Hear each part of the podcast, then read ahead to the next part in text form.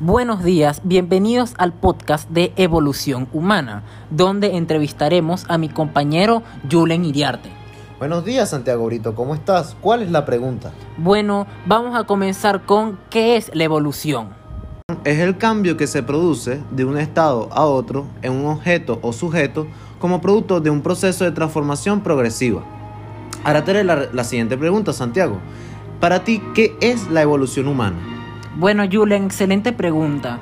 Para mí, la evolución del hombre o la evolución humana es un lento proceso o fue un lento proceso de cambio y adaptación que produjo a los seres humanos o humanos contemporáneos, es decir, el Homo sapiens sapiens, que inició de algunas especies ancestrales de primates similares a los simios.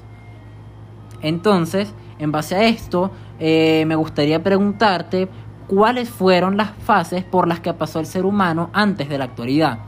Bueno, Santiago, estas fases fueron las siguientes: el ancestro común, el Australopithecus, el Homo habilis, el Homo erectus, el Homo neanderthalensis, el Homo sapiens y el Homo sapiens sapiens.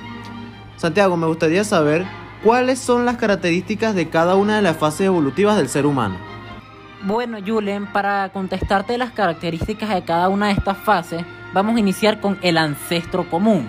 El ancestro común existió hace más de 6 o 5 millones de años, que vendría siendo el origen de nosotros, que son los simios. Ahora, evolucionando, tendríamos el Australopithecus. Es el más antiguo, existió cerca de hace 3 millones de años atrás. Este dio origen al género Homo. Tenía una postura bípeda y no poseían grandes dientes caninos. Luego, este evoluciona al Homo habilis. El Homo habilis, llamado así por su capacidad o habilidad para fabricar instrumentos, existió hace 2.5 millones de años y tiene un cerebro 30% más grande, es decir, una capacidad craneana mayor. Luego viene el Homo erectus, es llamado así por tener una posición recta al caminar, los primeros homínidos en producir y usar el fuego. Luego, el Homo erectus evoluciona al Homo neanderthalensis. Su capacidad craneal está estimada en 1,500 centímetros cúbicos. Vivió entre 120.000 y 35.000 años antes de Cristo. Acostumbró a cazar en grupo y abrigarse del frío en cavernas. Después del Neanderthalensis evolucionamos al Homo sapiens, que es aproximadamente desde el 40.000 a.C.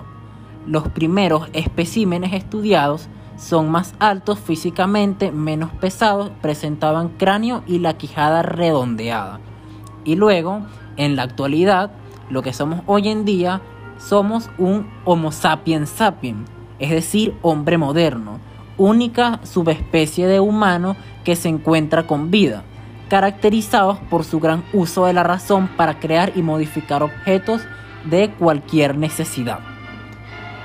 Bueno, Julen Iriarte, ya que te he explicado las fases, por las, las fases evolutivas por las que ha pasado el ser humano, te permíteme preguntarte que si estamos en constante evolución.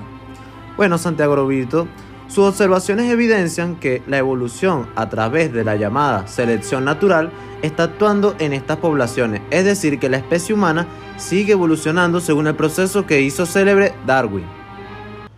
Y bueno, Santiago, ¿por qué es importante hablar sobre la evolución humana? Bueno, Julen, el conocer de la evolución humana es interesante e incluso importante saber acerca de nuestros orígenes, es decir, de dónde vinimos, cuál fue nuestra pasada evolución y nuestras características en aquellos tiempos pasados, haciéndonos ver cómo hoy en día hemos evolucionado de forma rápida y maravillosa a través del tiempo.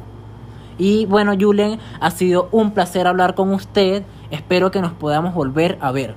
Igualmente, Santiago, espero que volvamos a tener otra gran entrevista como la de hoy.